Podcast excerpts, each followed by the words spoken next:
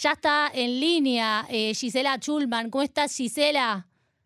Hola, ¿todo bien? Buenas tardes. ¿Qué tal? Buenas tardes. ¿Cómo estás? Bienvenida acá en español.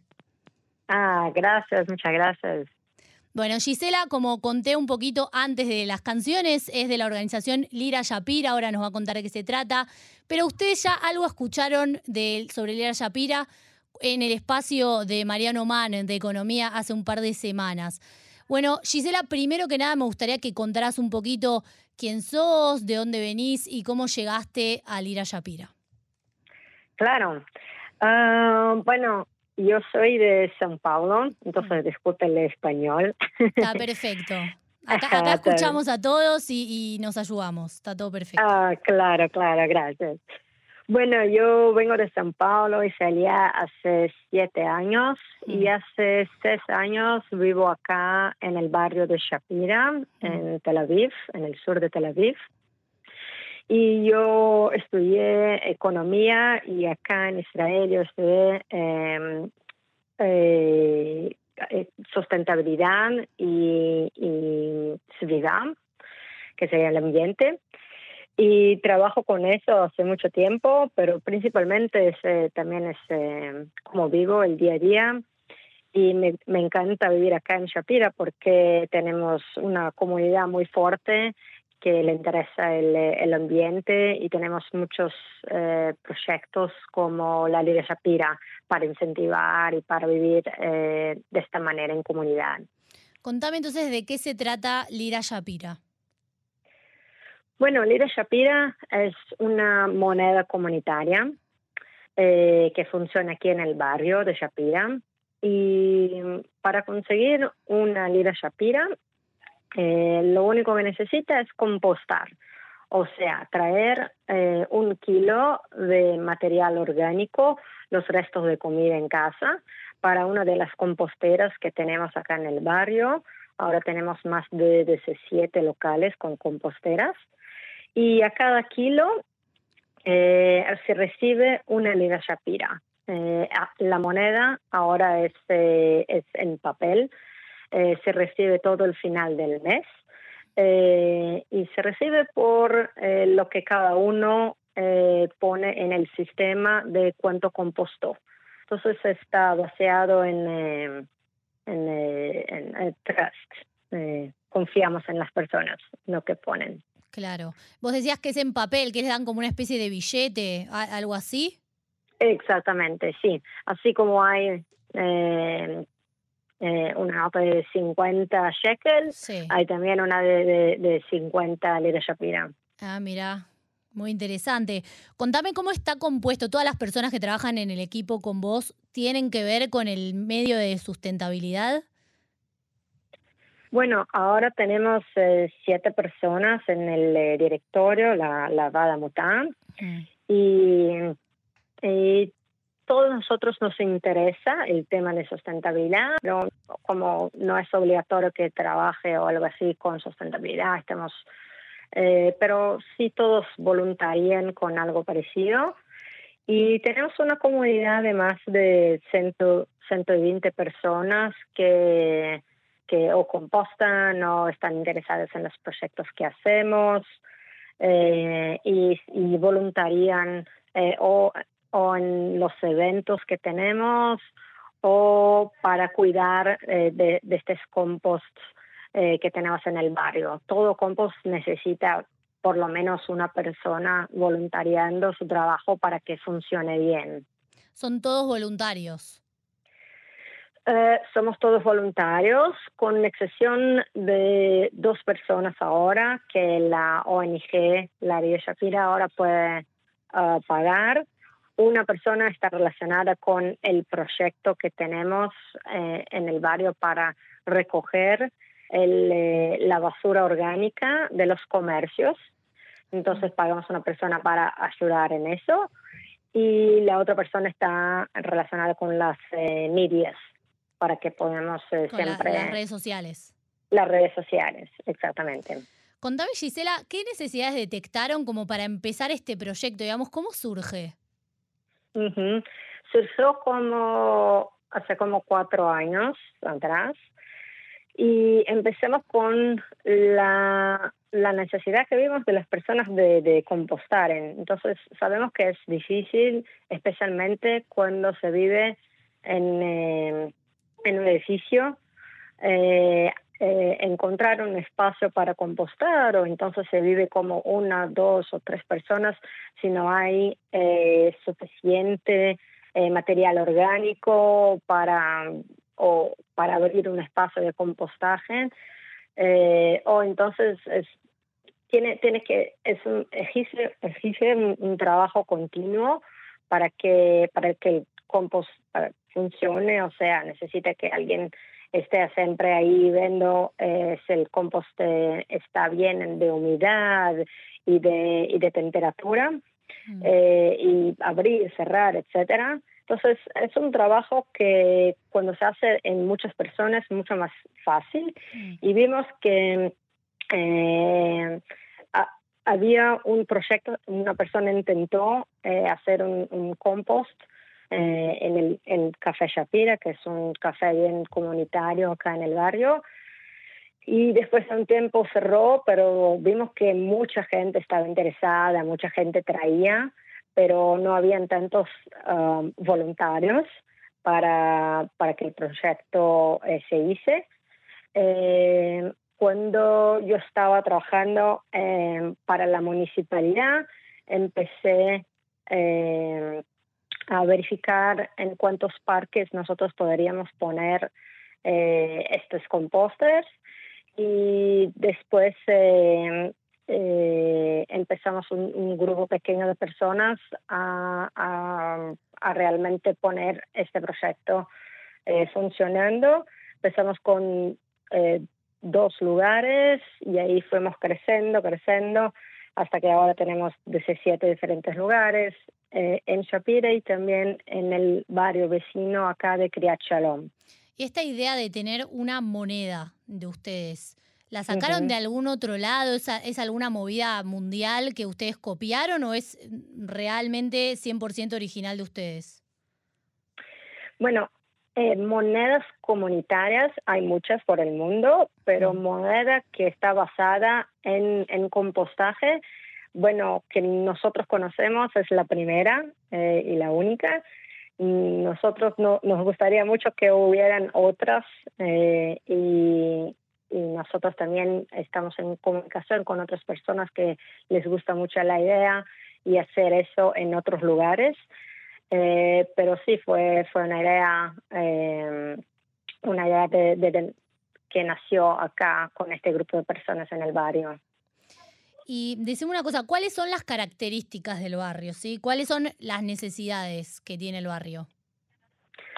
Bueno, Shapira es un barrio eh, muy va variado, sin Megubán, hmm. eh, de en muchos tipos de personas. Hay personas que son más, eh, más de ti, más religiosas, hay personas que vienen de, de toda parte del mundo, eh, que vienen del África por trabajo, o muchas personas que vienen de otras partes eh, de Israel, y también muchos olim.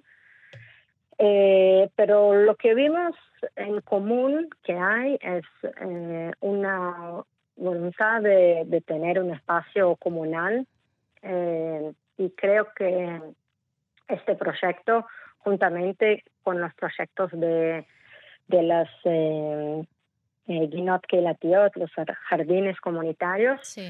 eh, se crían espacios de eventos que, que estas eh, diferentes comunidades pueden encontrarse eh, entonces también trabajamos en la tierra, obviamente con el compost que está, que está listo, eh, él vuelve a la tierra eh, mm. y, y, esto en los jardines comunitarios y también en el espacio de agricultura urbana que tenemos que se llama el Cubes.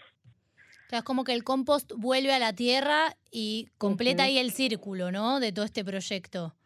Exactamente. Ahora, Entonces, quería hacerte lo... una pregunta con respecto, recién mencionaste los grupos ortodoxos. Uh -huh. ¿Ellos se enganchan en este tipo de proyectos también? Eh, sí, la verdad que sí. Eh, lo que lo que descubrimos es que tanto los eh, jóvenes que bueno ya estaban más como que ya estaban en otros proyectos que eran parecidos, pero también la comunidad ortodoxa estaba interesada en, en compostar, en la parte de agricultura orgánica que, que que este espacio de Teljubes que estaba contando, que se puede comprar con Lira Shapira, entonces e, e, ellos también hacen parte del Shuk hmm. a cada dos semanas. Entonces hay, hay realmente mucha gente de, de todos tipos de, de, las comunidades acá que participan. Claro. Y yo, por ejemplo, voy, dejo el compost en uno de estos lugares de compostaje, me dan una lira Shapira. ¿Qué hago con la lira Shapira? ¿Qué puedo conseguir? Buena pregunta. Bueno, hay más de 20 comercios locales que aceptan eh, la moneda. Entonces, por ejemplo, puede llegar en el Café Shapira, mm. que es uno de los cafés eh, eh, del barrio más comunes, y acepta como 10% por la moneda. Mm. O entonces también hay personas eh, bueno, no comercios en sí, pero personas que dan servicios, por ejemplo, profesores de yoga, que también aceptan un porcentaje en Lira Shapira. Entonces, si compras un café en el Café Shapira, al invés de pagar 10 shekels, se paga como 9 shekels y una lira. Ahora, ¿quién regula eso, los precios de la lira Shapira? ¿O cada negocio, cada local hace un poco lo que quiere? Bueno, eh, cada local puede decidir cuánto va a recibir, entonces hay algunos que reciben 5%, otros 10%, otros que cambian eh, por otras cosas, por ejemplo, el supermercado local que hay acá, tiene como un carimbo así, entonces cambia por eso. Cada uno decide como quiere. Nosotros del directorio um, eh, eh, damos la idea que sea algo parecido como 10 o 5% para que sea más o menos eh, igual por todas las partes. ¿Hay conciencia de reciclaje en el barrio? ¿Había antes del ir a Shapira? Eh, hay conciencia de reciclaje, se puede ver que hay, también centros de reciclaje eh, y bueno, como dice, el proyecto todo empezó con con una idea anterior de, del compostaje y creo que hay un trabajo de educación. El proyecto creció también con la educación tanto de los chicos como también de las personas que vienen en el barrio, de los chicos porque la escuela, las escuelas locales están conectadas con el proyecto, entonces compostan en la escuela, reciben la, la, la lira también los chicos, de la escuela. Exactamente, ah, y llegan en casa y los padres eh, se envuelven en el proyecto, los chicos aman eh, estar con eh, las monedas, se sienten parte, y los padres aprenden con eso, los eventos que hay acá, otras personas también se envuelven, la, especialmente la población más vieja de acá, eh, que también se envolvió en el proyecto. Mm. Eh, hay personas que ayudan a los más viejos, a, agarran lo, lo material y, ponen en las composteras, porque a veces los más viejos no, no tienen condición de, cargar estos kilos y mm. todo. Entonces, eh, también con el tiempo entendieron lo que es y, y, participan como, como pueden. ¿Reciben algún tipo de ayuda del Estado o de la municipalidad? Porque me imagino que debe ser muy difícil financiarse, ¿no? Todas estas cuestiones del compostaje. Debe ser difícil estos centros de recepción, ¿no? Del compostaje. Eh, sí, eh, claro, tenemos eh, ayuda de la municipalidad de Tel Aviv. Hmm. Entonces la municipalidad nos da el, el composter en sí, la... Sí, el, eh, tacho sería como el, lugar. sí, el tacho, entonces los tachos es eh, promovido por la municipalidad. Mm. También hay eh, un coordinador de compostaje eh, de la ciudad que, eh, que, está, que también trabaja junto con el proyecto.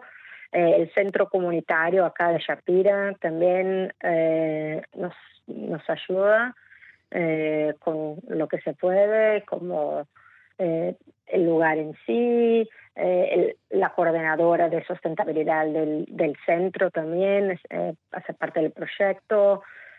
Eh, recibimos ayuda para los materiales, principalmente para um, la, el TELJUVES, que es el Centro de Agricultura Urbana. Mm. recibimos la, la tierra en sí para plantar y de Netafim recibimos eh, lo que era de... Uh, sí, Netafim, para, para aclarar un poco, es, esta, es una empresa de riego, ¿no? de agrotech, como se le llama. Sí, exactamente. Y nos regaló eh, el sistema de, agua. el eh, sistema para poner ahí.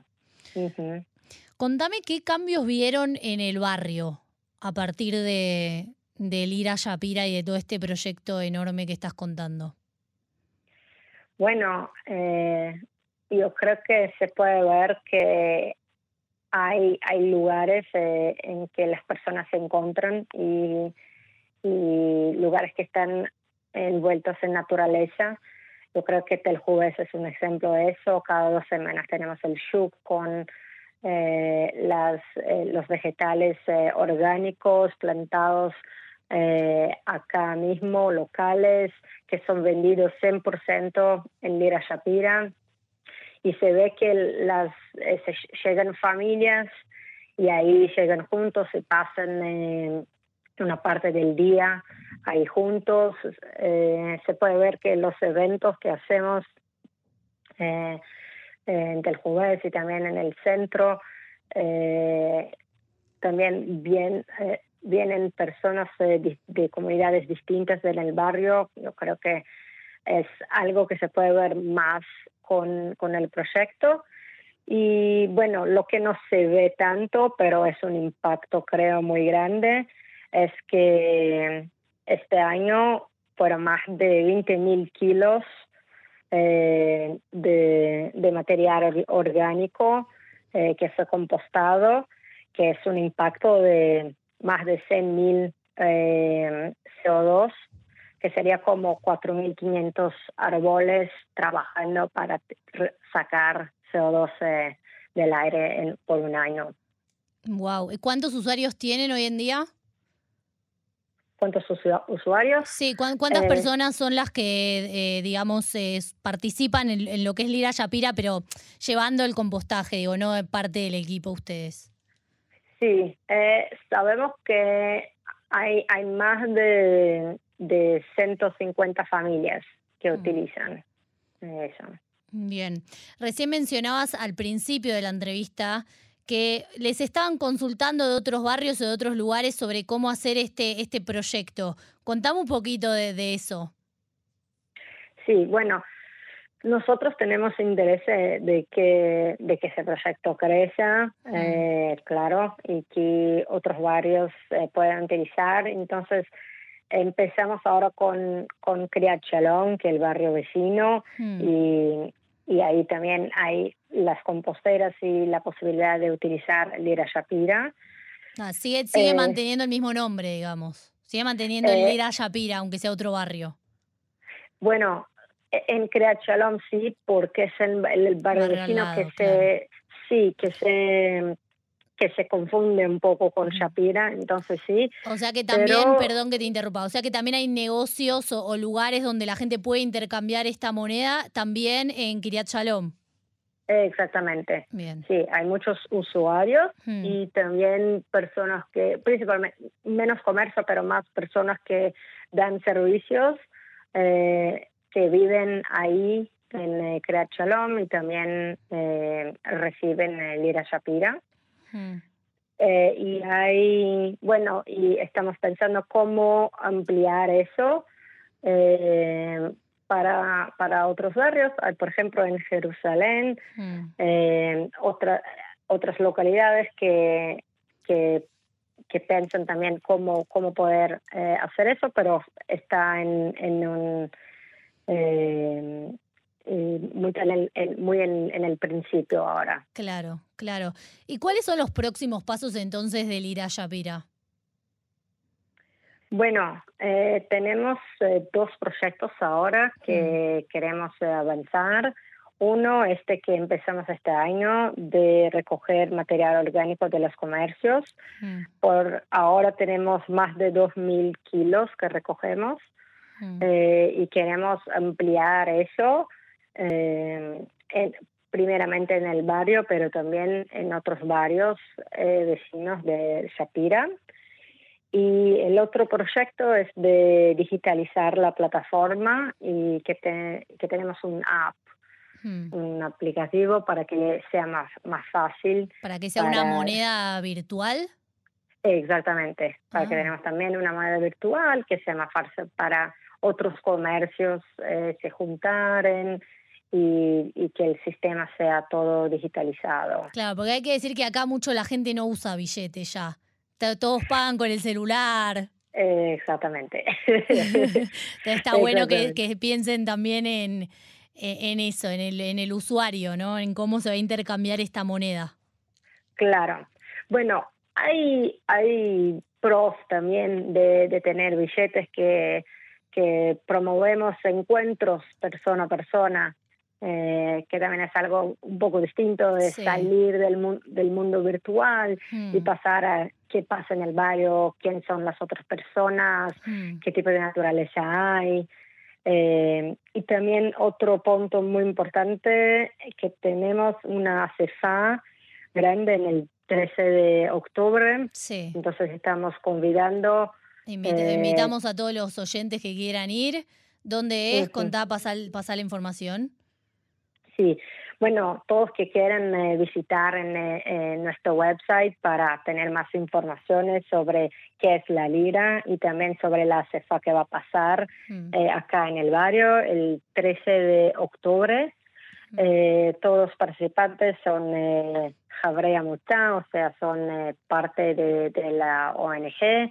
Para ser parte de una ONG también se puede hacer por, por el website. Y, bueno, paso, paso el, el, la website de ustedes, es lirayapira.org.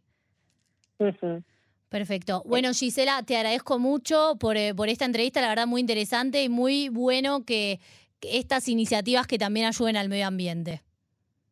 Muchas gracias.